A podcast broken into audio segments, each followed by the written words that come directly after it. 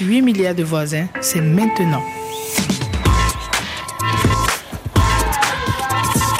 8 milliards de voisins avec Laurence Garcia. Bonjour et bienvenue chez vous les voisins et les voisines.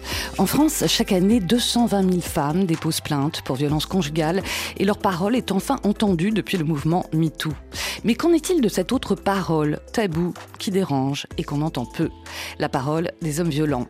Le droit à l'écoute fait pourtant partie de la prise en charge des auteurs de violences conjugales pour éviter la récidive et donc pour protéger les victimes.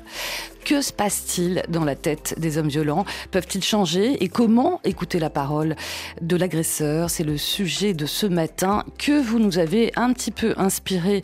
Euh, bonjour Mathieu Palin. Bonjour. Merci d'être avec nous ce matin.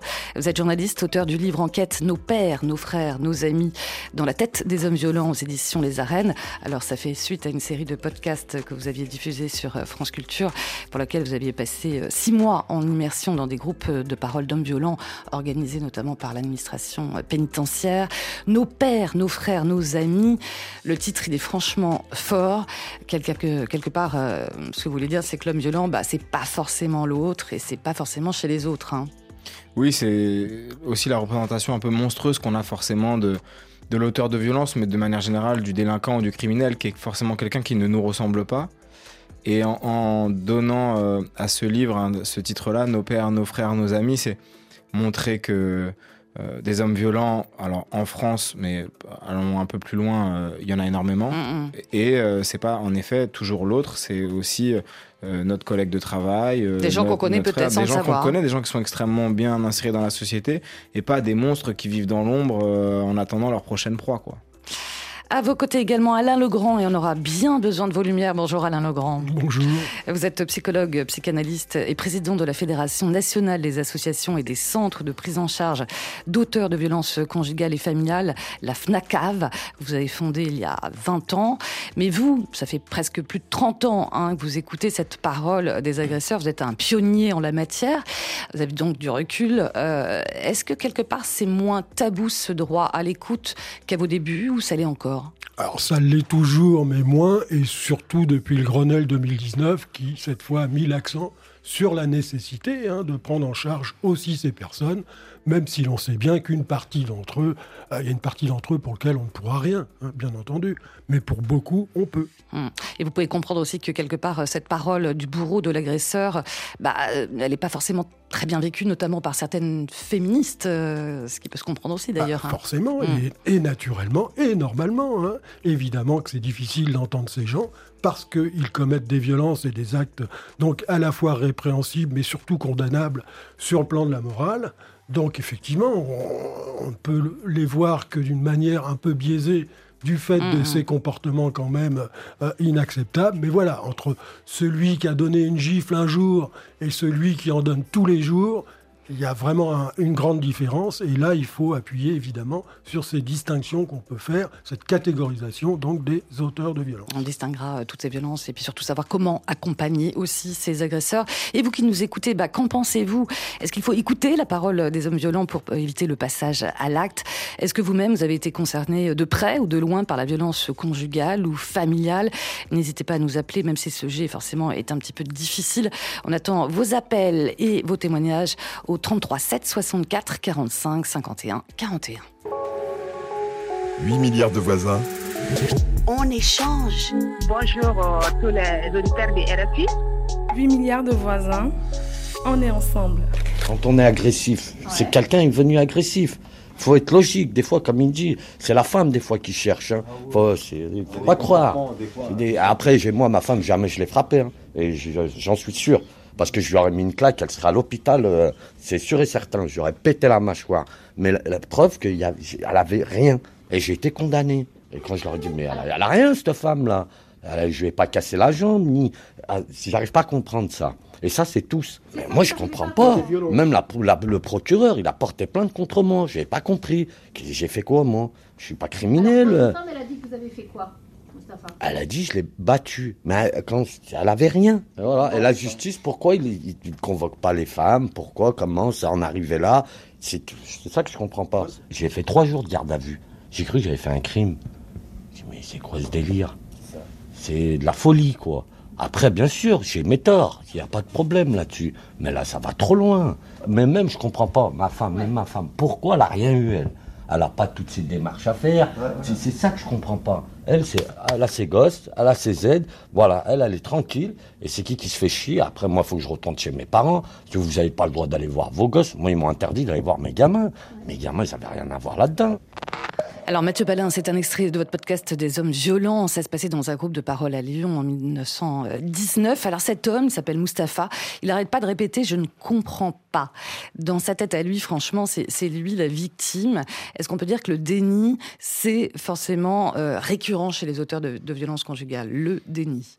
Bah, je ne sais pas si c'est forcément récurrent, en tout cas c'est très présent, en tout cas au début, quand euh, la parole est donnée et que le groupe s'est ouvert, ce, qui, ce que j'ai vu dans ce groupe-là, qui durait donc en effet six mois, ça a d'abord été le déni comme un bloc Mm. qu'on pose comme ça, et qui- presque en guise de présentation, en disant moi j'ai rien à faire là, je suis pas comme vous. Euh, vous, vous, êtes, vous, vous, vous êtes peut-être violent, mais moi non, moi je suis victime, moi j'ai rien à faire là. Et c'est quelque chose d'assez classique en fait sur la question de la violence conjugale, c'est cette inversion de la culpabilité avec des auteurs de violence qui se sentent victimes d'un système, de la, La justice, justice, euh. de d'une pression aussi. euh, alors en ce moment avec MeToo, qui est une sorte de gros nuage noir au-dessus de leur tête, et euh, à, l'in- à- à l'inverse des, des, des victimes qui elles ont porté plainte et se sentent coupables de ce qui est arrivé, de, de, de leur, leur mec qui se retrouve en garde à vue, comme le dit Mustapha, euh, de euh, leurs enfants qui euh, demandent leur père et qui ne, ne, ne peuvent plus le voir puisqu'il y a des ordonnances de, de, qui, ont été, euh, qui ont été prononcées euh, d'éloignement. euh, donc euh, euh, voilà, il y a, y a cette, euh, ce déni-là, il, il, il vient se raccrocher aussi à des, à des faits euh, Mhm. et, euh, et il est très puissant et c'est vrai que euh, parfois c'est ce qui empêche aussi. Justement, on est dans un groupe de parole, la parole vraiment de circuler. Parce que quand vous dites, moi j'ai Bon, rien à faire au là, je suis début, pas comme au vous, début, au début, au début de la séance. euh, on perd un peu de temps. C'est on va ça. dire. Bah, Alain Legrand, euh, vous euh, qui avez accompagné plus de 5000 auteurs, enfin j'imagine que vous pouvez pas les, les pas compter les hein, compter, depuis un, certain nombre d'années. Le déni, le déni, les mots qui reviennent le plus chez, chez les hommes qui, eux, font la démarche hein, quand même d'appeler cette ligne nationale hein, et de demander de l'aide. Mais il y a du déni quand même malgré tout. Alors, pour la ligne téléphonique, c'est très différent. Oui. Et là, on a très peu de déni, voire même on a été presque étonné de voir les déclarations qu'on pouvait avoir. Par exemple. Des violences graves, des viols conjugaux, euh, qui étaient spontanément euh, livrés. Alors évidemment, on est un service anonyme et gratuit, ça facilite les choses, on ne voit pas l'autre. Mais en tout cas, on a été très surpris euh, de, de ces déclarations volontaires sans que personne les force. Et surtout, très surpris par l'efficacité, entre guillemets, de cette ligne téléphonique. Dire que 85% des hommes qui appellent, à l'issue de l'entretien téléphonique, acceptent un suivi euh, psychothérapeutique. De toute façon, ils sont demandeurs. C'est eux qui sont demandeurs. Alors, Pas ils sont demandeurs d'une écoute. Euh. Certains ne connaissent même pas l'idée qu'on puisse faire un travail thérapeutique. Donc tout le cheminement, évi- évidemment, du, euh, de l'appel téléphonique va consister à les conduire à cette acceptation. Et je vous dis, les résultats, c'est 85% d'auteurs qui acceptent. Mhm. Alors ça ne veut pas dire 85% qui y vont. Mais ça, c'est une autre affaire. Ouais, avec au bout de la ligne, ou même là, vous qui avez, euh, Mathieu Palin, euh, assisté à tous ces groupes de parole, euh, c'est quoi? C'est de déminer euh, la colère par les mots, c'est de leur faire prendre de la gravi- gravité des faits, les écouter avant tout? Alors, il y a plusieurs choses qui sont discutées. Tout dépend aussi de la durée de ces groupes de parole, de en ces fonction stages. des peines. Mais euh, je vois ça plutôt en fait comme euh, c'est pas des groupes de dans lesquels on, on- on métamorphose les gens. Ils rentrent pas en, en- dans son- sous un, un statut et ils en sortent sous un autre. Mais euh, il y a des graines qui sont plantées. Euh, pour euh, un temps donné, on s'assoit autour d'une table et on discute entre pairs. On est tous là puisque finalement on a commis les mêmes faits. À des souvent on essaye d'avoir des degrés de gravité justement qui se Entre ressemblent. pairs, pairs, Donc, euh, entre pairs, P-A-I-R-S. Voilà, Ouais. PAIRS, ce qui permet a priori euh, de pas se s'entrejuger et de pas considérer l'autre justement comme étant plus un monstre que le voisin. Et, euh, on plante des graines parce qu'en fait on aborde des questions qui sont peut-être pour certains la première fois jamais abordées et c'est peut-être la première fois qu'ils les discutent. Question d'égalité des sexes, de euh, comment eux-mêmes ont été élevés, quel était le modèle paternel, euh, comment leur mère, est-ce qu'elle était heureuse à la maison, est-ce qu'elle faisait tout ou est-ce qu'il y avait des, des- tâches qui étaient partagées, est-ce qu'ils ont reproduit un modèle, est-ce qu'ils ils considèrent leur rôle d'homme au sein du couple comme étant lié à un rôle de chef de famille, c'est-à-dire Mm. celui qui prend toutes les décisions, celui Il y a qui gagne plusieurs de l'argent. récits, de toute façon. Il n'y a pas de, de portrait type et il y a plusieurs histoires. Non, mais il y a une discussion sur euh, quand même un continuum. Euh, C'est-à-dire qu'ils n'arrivent pas en couple comme ça, comme s'ils étaient tombés du ciel. Donc euh, euh, il y a aussi une, une- une- une remise en question de, de, bah, de la société dans laquelle on évolue et, et quelles sont les étapes qui les ont conduites vers ce statut d'homme euh, Ouais. adulte.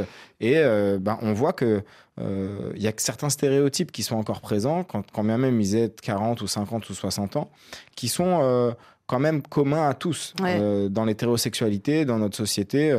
entre ce qui fait que des petits garçons deviennent des hommes, c'est souvent un chemin qui est pavé d'un certain nombre de, de, de Ah bah. clichés et d'étapes. Je rebondis sur les stéréotypes. On parlait du mot euh, déni. Un autre mot, c'est la virilité. C'est quoi un homme, un vrai? Euh, Écoutons euh, Asdine, il a 20 ans. Là aussi, vous l'avez rencontré. il a été condamné pour violence conjugale. Et vous l'avez rencontré dans ce même groupe de parole à Lyon, avec Béatrice, qui était là aussi, la conseillère pénitentiaire. Est-ce normal pour vous que les femmes aient accès aux mêmes études que les hommes? Et aux mêmes métiers C'est-à-dire, est-ce normal pour vous que les femmes puissient être aujourd'hui pilotes de ligne, Ouais, ouais. ministres, euh, éboueurs? Moi, ça me dérange pas euh, tant que ma femme, elle a pas un meilleur métier que moi. Ah, faut pas que la femme sait quoi, ça serait quoi? Pourquoi? Ah, ça serait la guerre. Déjà niveau argent, mais surtout niveau, euh, niveau statut. hein. On va dire je suis éboueur. Et elle, euh, elle est... Oui, mais elle, si elle est directrice d'agence de banque. On la laisse parler. Oui, mais imaginons, voilà, le, le- le statut, tu vois, quand tu dis je suis éboueur et directeur de banque, c'est pas la même chose. Comme quoi, c'est vachement bien d'être directeur de banque. Je pense quand il y aura des disputes, elle va trop vous rabaisser. Et en plus, elle va vous rabaisser, vous pourrez juste fermer votre bouche parce que c'est la réalité. Pourquoi? Parce que si elle te dit t'es une petite merde, moi je suis la chef, toi, elle va- tu vas dire oui, c'est vrai, toi t'es la chef et moi je suis le petit employé. Elle, elle va te voir par, pour un petit pion devant elle, elle qui est la chef. Et alors Bah, l'inverse T'as vraiment l'impression Et l'inverse bah, l'inverse pareil, je pense.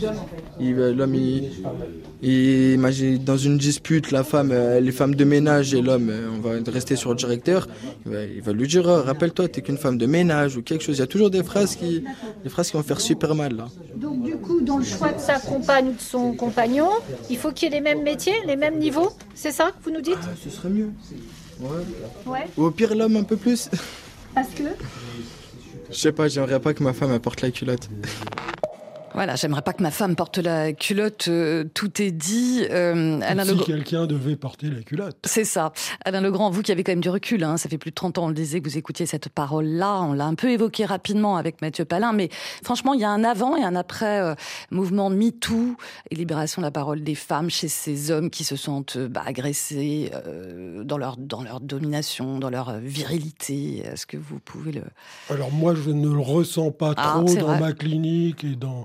Euh, bon, ils en parlent évidemment, euh, parfois avec excès eux aussi. hein, Mm. Donc euh, difficulté à ce niveau-là, mais enfin ça, c'est pas ça qui est prééminent hein, dans les discours qu'on entend nous. C'est pas. C'est quoi alors Bah, écoutez, quand, quand j'entends là le discours de Monsieur, pour moi, ce qui me saute tout de suite aux yeux, c'est la question de l'estime de lui-même qu'il a cet homme. Hein, pour se sentir aussi dévirilisé, Déclassé. déclassé, etc., c'est que déjà il a une problématique de l'estime de soi importante.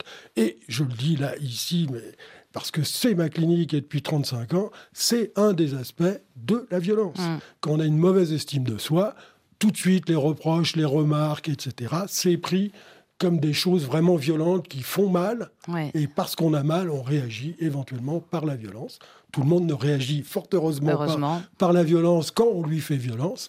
Mais là, chez ces personnes, oui. Alors, il y a évidemment d'autres problématiques qui s'ajoutent. On pourrait citer les angoisses d'abandon. Bah, vous mettez angoisse d'abandon, mauvaise estime de soi ensemble. Là, vous avez déjà presque un cocktail pour la violence. Hmm. Et il n'a que 20 ans, hein, cet homme qu'on vient d'entendre, Mathieu euh, Palin. Euh, en même temps, on a entendu la conseillère pénitentiaire. C'est une femme.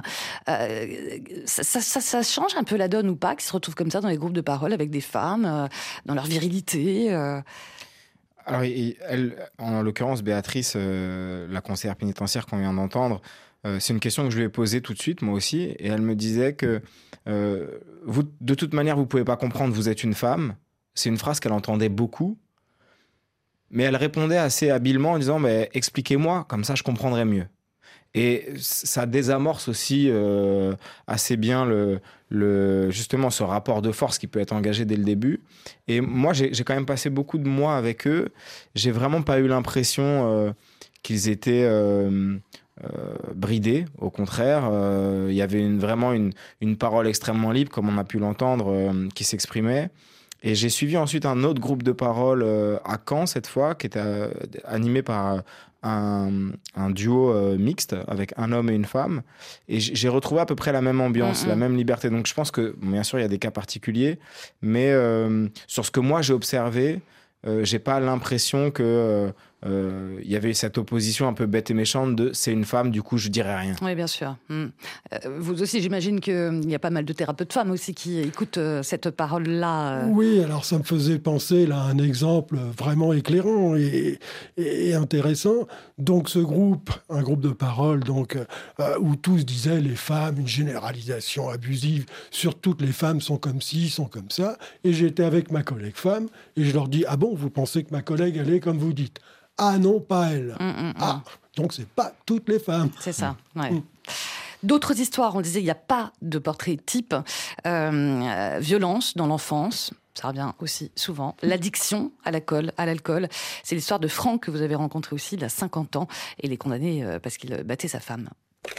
Je sais pas, mais moi, à l'époque, tu vois, euh, je croyais qu'une femme, en fait, euh, une femme, ça se tapait tout le temps. je croyais à peu près que c'était comme ça. Parce que moi, j'étais habitué. Tu sais, mon père, il tapait ma mère euh, tous, tous les soirs, tous les, euh, tous les midi ou tous les euh, 4 heures. moi, je crois que c'était une habitude euh, qu'on prenait, tu vois. En plus, euh, lui, il frappait les enfants aussi. Ouais. Il tapait pas que la mère, il tapait les gosses aussi. Pourquoi mon père était violent Pourquoi ma mère se faisait taper sur la gueule Pourquoi ça Pourquoi ça Et on n'a pas d'explication non. Ouais. Franck, vous avez commencé quand la consommation d'alcool? Vers quel âge? 14 ans. 14 ans. Hein? Et est-ce que chaque fois que vous avez fait des violences à la maison avec votre femme, est-ce que chaque fois vous aviez pris de l'alcool ou pas? Ouais. Chaque fois Chaque fois. Quand vous buvez pas, vous tapez jamais? Non. D'accord. Je suis gentil comme un ange. Comme un ange. D'accord. Voilà, je suis tout à fait différent quand j'ai bu. Est-ce qu'il y a eu des fois où vous n'êtes même pas reconnu? Oh bah ouais, carrément, tous les, euh, tout le temps. Quand vous buvez, c'est plus vous Ah non, c'est plus moi. Je suis un ange et après je suis un diable. Un diable, d'accord. Voilà. Alors forcément, l'addiction à l'alcool, la part de la reproduction d'un schéma parental, ça joue souvent, on en parle souvent. Est-ce que c'est un cliché ou pas un cliché, Mathieu Palin? Je pense que l'alcool, euh, c'est vraiment pas euh, la raison qui, de la violence. C'est euh, quelque chose qui intervient, mais, mais euh, comme ça pourrait intervenir dans à peu près n'importe quelle situation qui pourrait concerner des Français, c'est-à-dire que il y a euh, une part importante de gens qui consomment de l'alcool et ça se retrouve aussi chez les auteurs de violences. Là, en l'occurrence, Franck, euh, moi, j'avais été chez lui euh, faire cette interview, enfin une partie des interviews, j'avais été chez lui. Franck est alcoolique, il est malade de cette maladie, il essaye de se soigner, mais la violence qu'il exerce à la maison et la violence qu'il exerce sur sa femme, euh, lui-même est capable de dire que elle est beaucoup plus liée à ce qu'il a vécu lui enfant et cette habitude prise euh, avec la violence d'un père qui tabassait les gosses toute la journée, qui tabassait sa mère aussi, et à force d'être euh, euh, soi-même euh, exposé à la violence, on finit par euh, la banaliser Ouais. et à l'intégrer presque comme un comportement euh, normal. Mais en même Et temps, on peut se construire contre et pas forcément comme ses parents. hein. Est-ce qu'il y a une fatalité ou pas Euh, Je sais pas. Allez-y. Euh, Alors il y a une espèce de fatalité, c'est-à-dire que nécessairement, biologiquement, on pourrait le dire comme ça, on s'identifie à nos parents. Donc on met à l'intérieur de nous ce qu'ils sont leur comportement. Alors évidemment qu'on peut lutter contre ces choses par la suite, mais bien souvent il y a deux issues. Hein, soit on répète la violence, répétition traumatique, répétition transgénérationnelle, soit on est inhibé.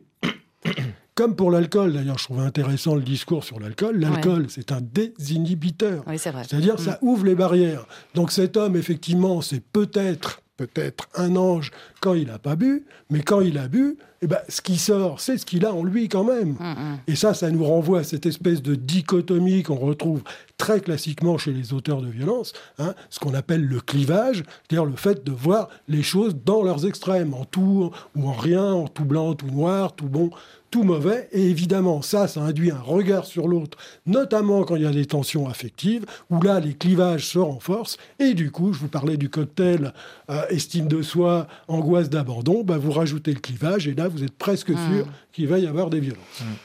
Comment accompagner euh, ces hommes violents dans la parole et la libération de parole pour éviter euh, la récidive? On continue bien sûr euh, à en parler dans quelques instants. N'hésitez pas, bien sûr, vous qui nous écoutez, à poser des questions à nos, invités, bien, sûr, et, et apporter vos témoignages au 33 7 64 45 51 41. Allez, tout de suite sur RFI, c'est Angèle, la chanteuse belge, engagée dans la lutte contre les violences faites aux femmes. Bien sûr, Angèle avec Tempête.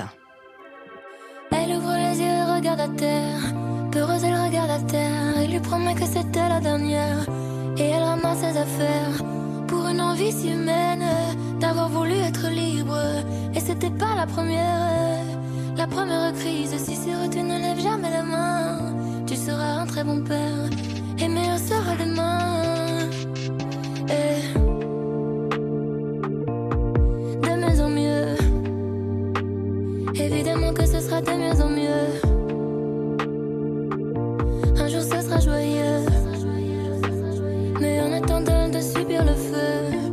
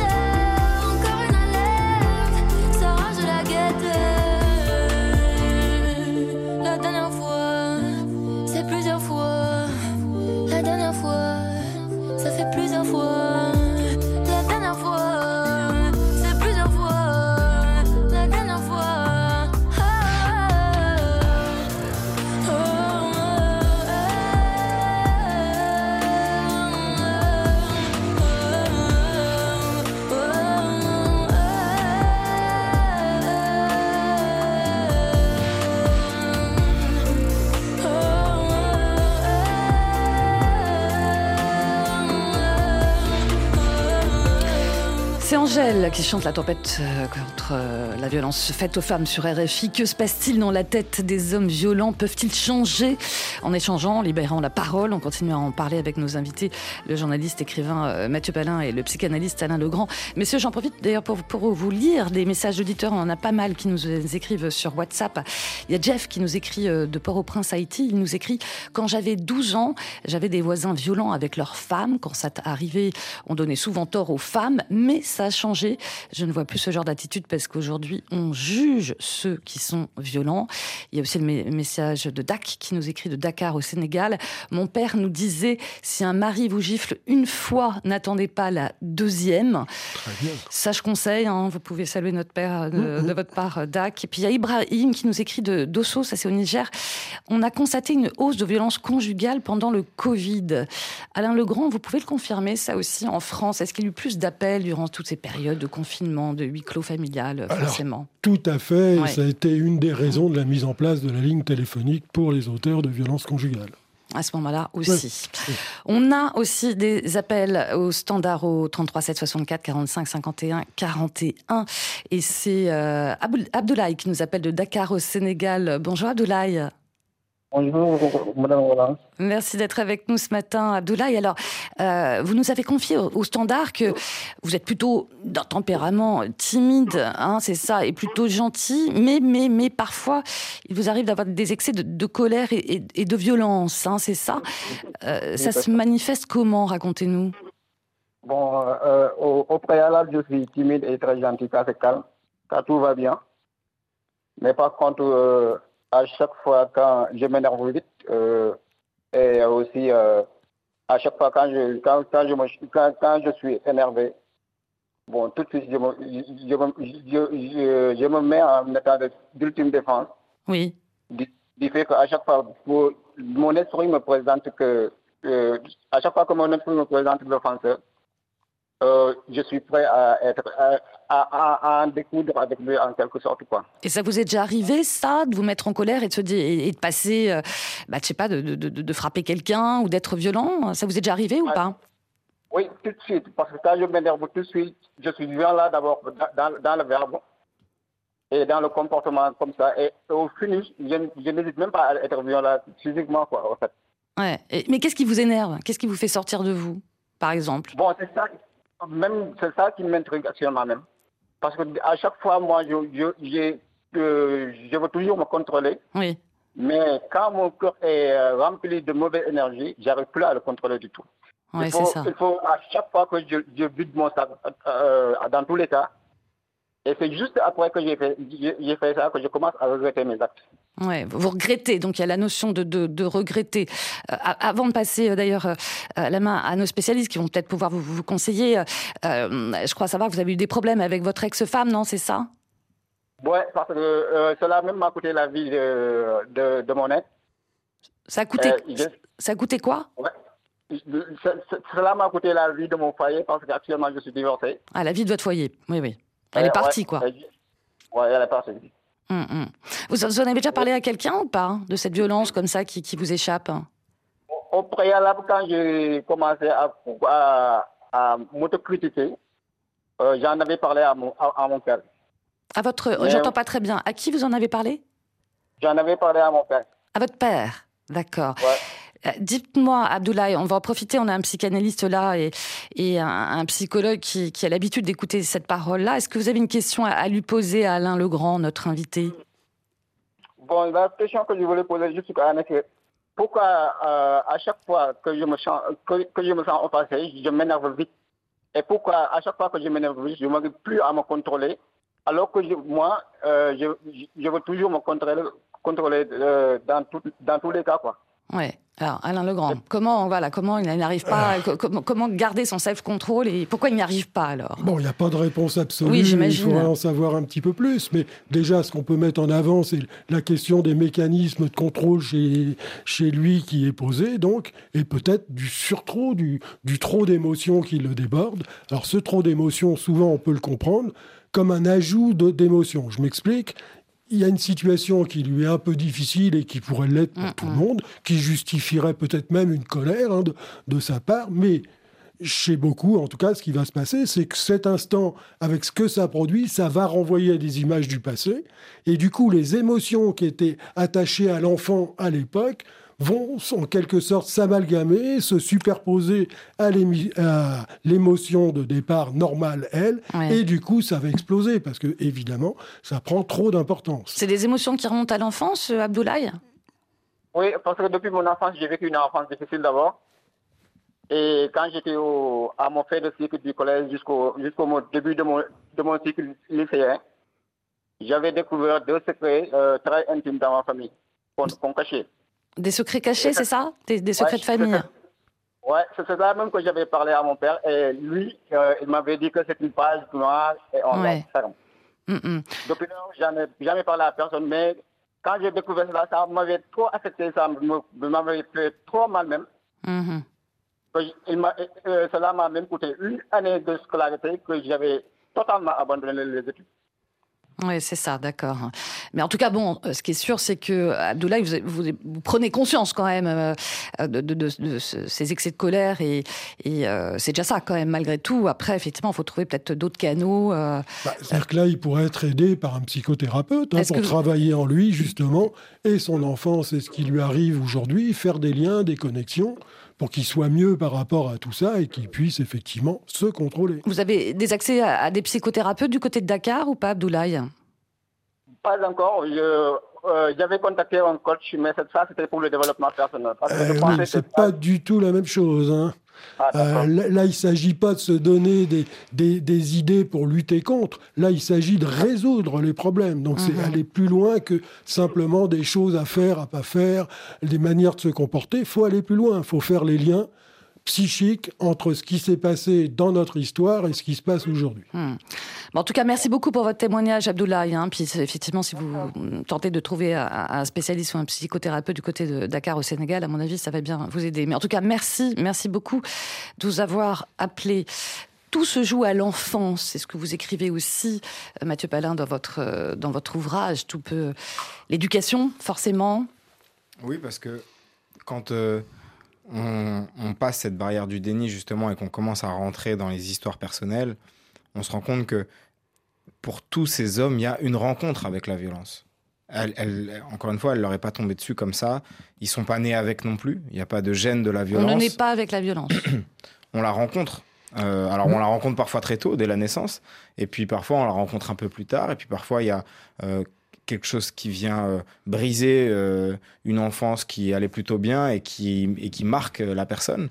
Donc moi je le vois, ça va très vite en fait, la construction d'un Mm. petit garçon en homme et d'une petite fille en femme, c'est l'affaire d'une dizaine d'années entre, le, entre le moment où on commence à se mettre en couple, à avoir des amoureux, des amoureuses, et euh, les comportements qui, qui guident ensuite euh, ces relations, ils sont présents dès l'adolescence. Mm. Donc, euh, ce que je voyais, moi, au, au milieu de ces hommes, mais aussi au milieu de ces femmes, parce que les victimes font partie aussi de cette histoire, c'est la violence conjugale, c'est beaucoup une histoire d'égalité homme-femme et de rapport entre les hommes et les femmes au sein du couple.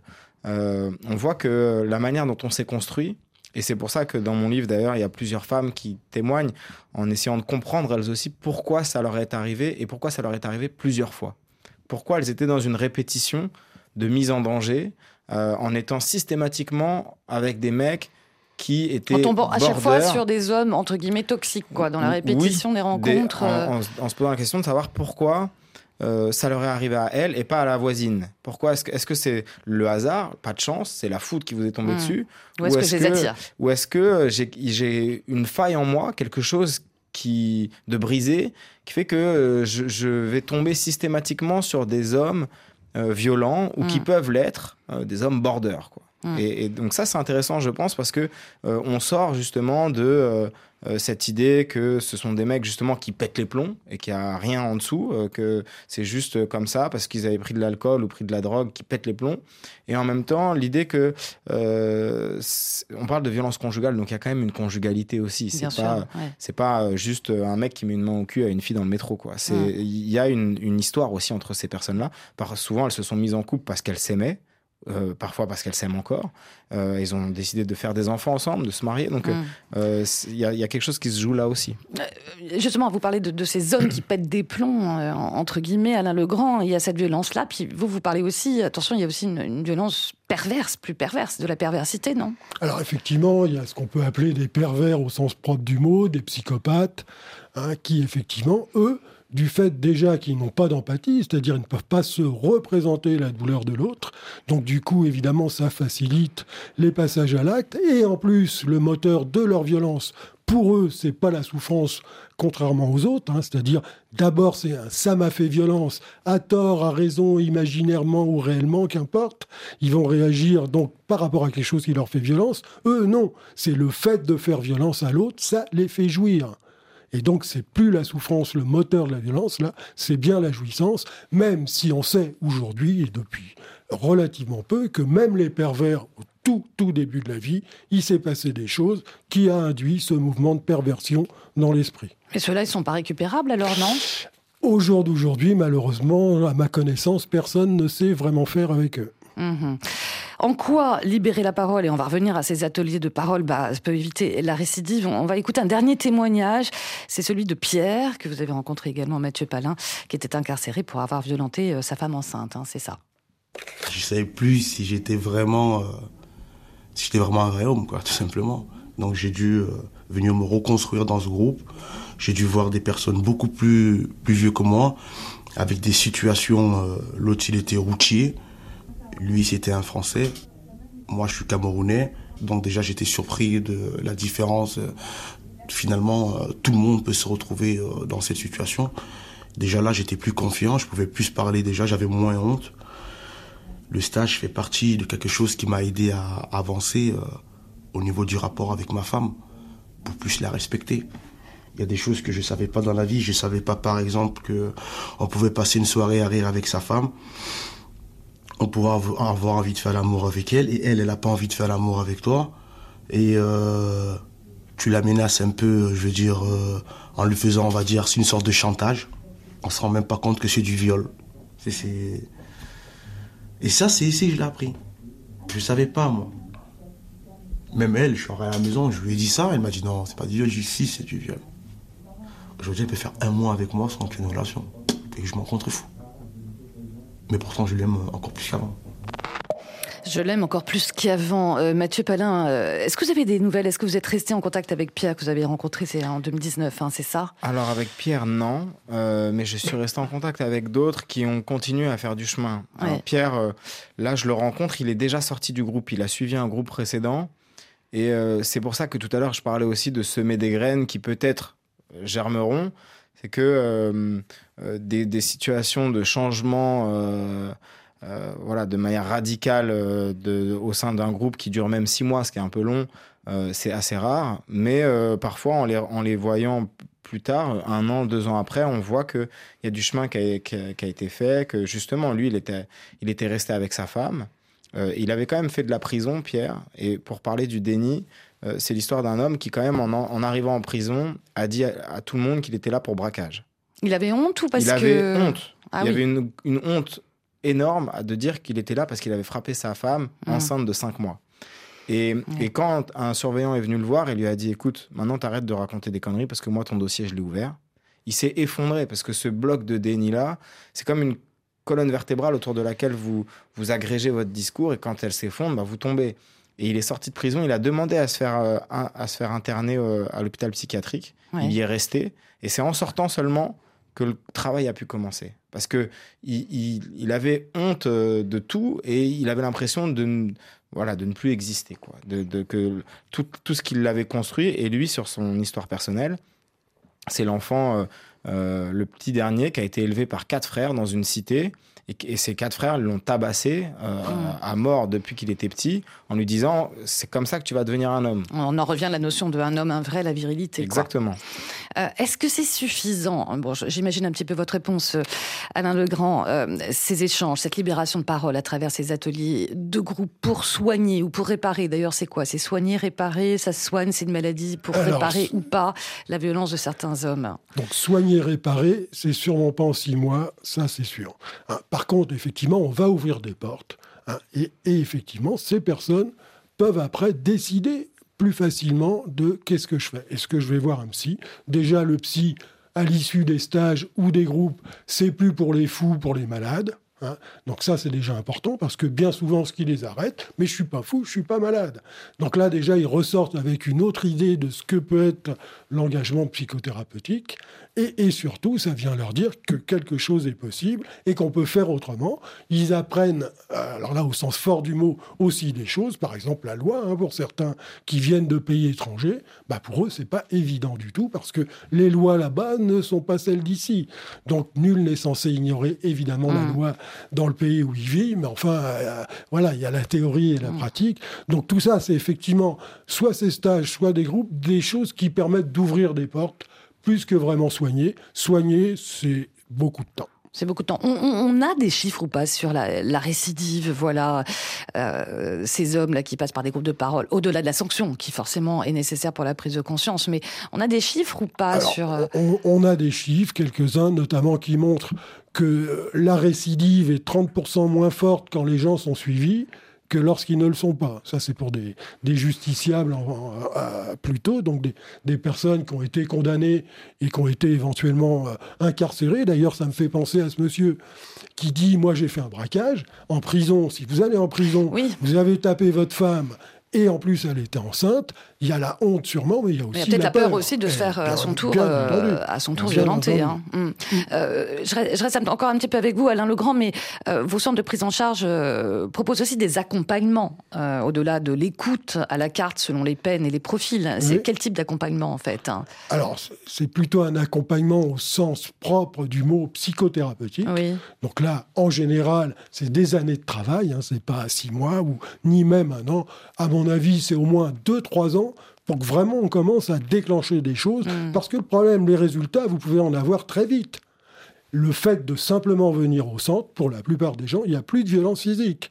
Mais là, la question, c'est la durabilité des résultats. Ouais, c'est ça. Donc, dans 10 ans, qu'en sera-t-il de ce monsieur qui a assisté à un stage? S'il n'a rien fait entre-temps, ça risque quand même d'être difficile. Donc, l'idée, c'est qu'ils aillent ouvrir d'autres portes ou que nous, nous leur ouvrions ces portes. C'est ça. Alors, en général, juste pour finir, effectivement, se dire partir sur des années, ça paraît impensable. Et je vous assure, mais pour quasiment tous, au début, ils veulent pas, faut que ce soit court, faut que ça aille vite.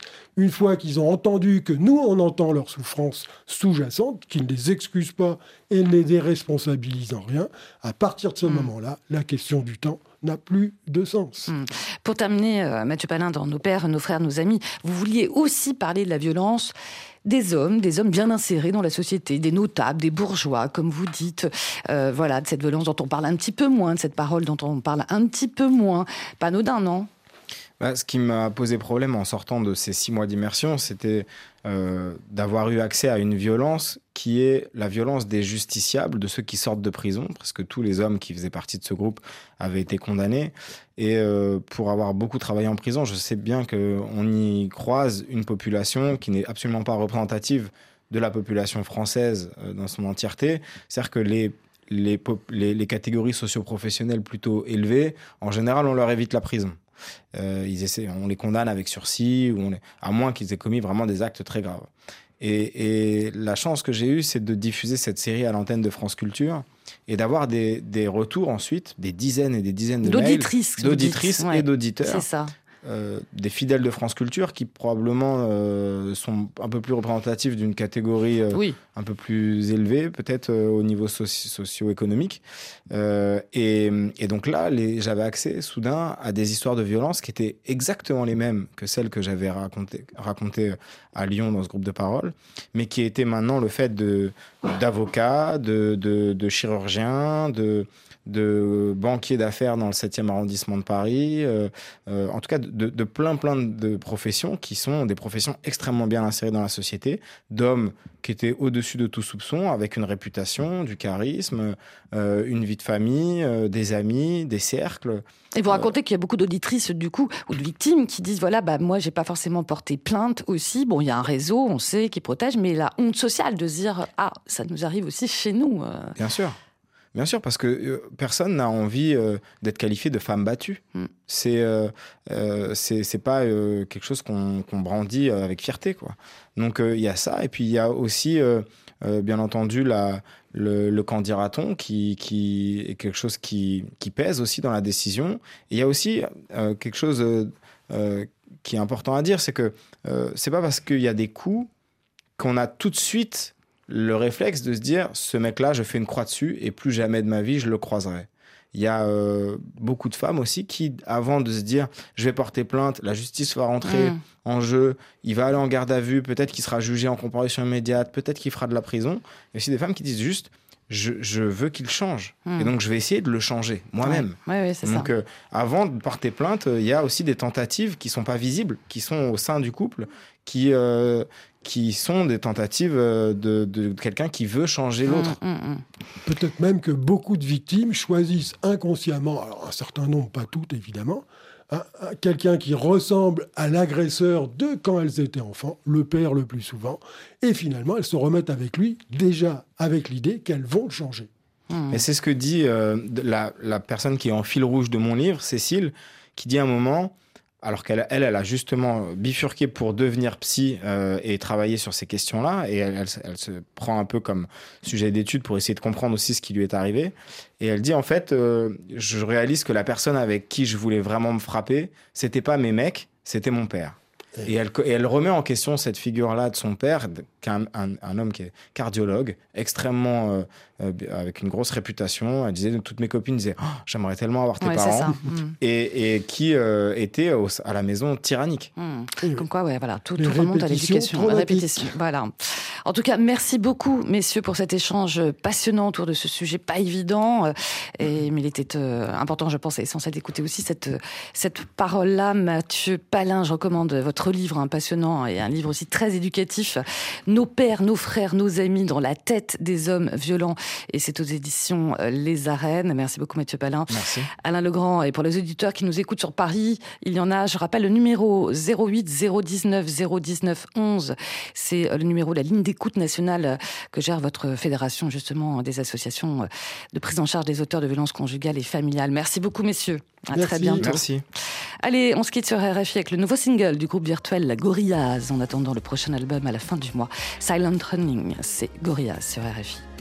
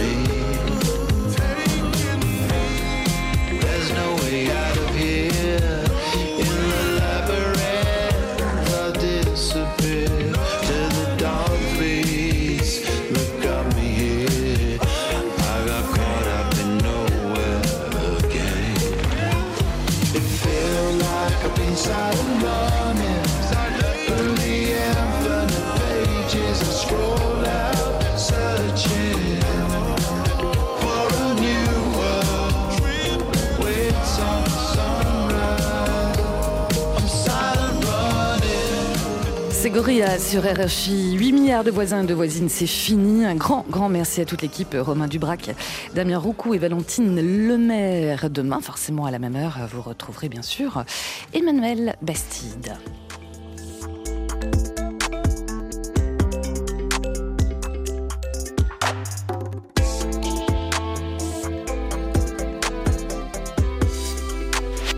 « 8 milliards de voisins, c'est fini.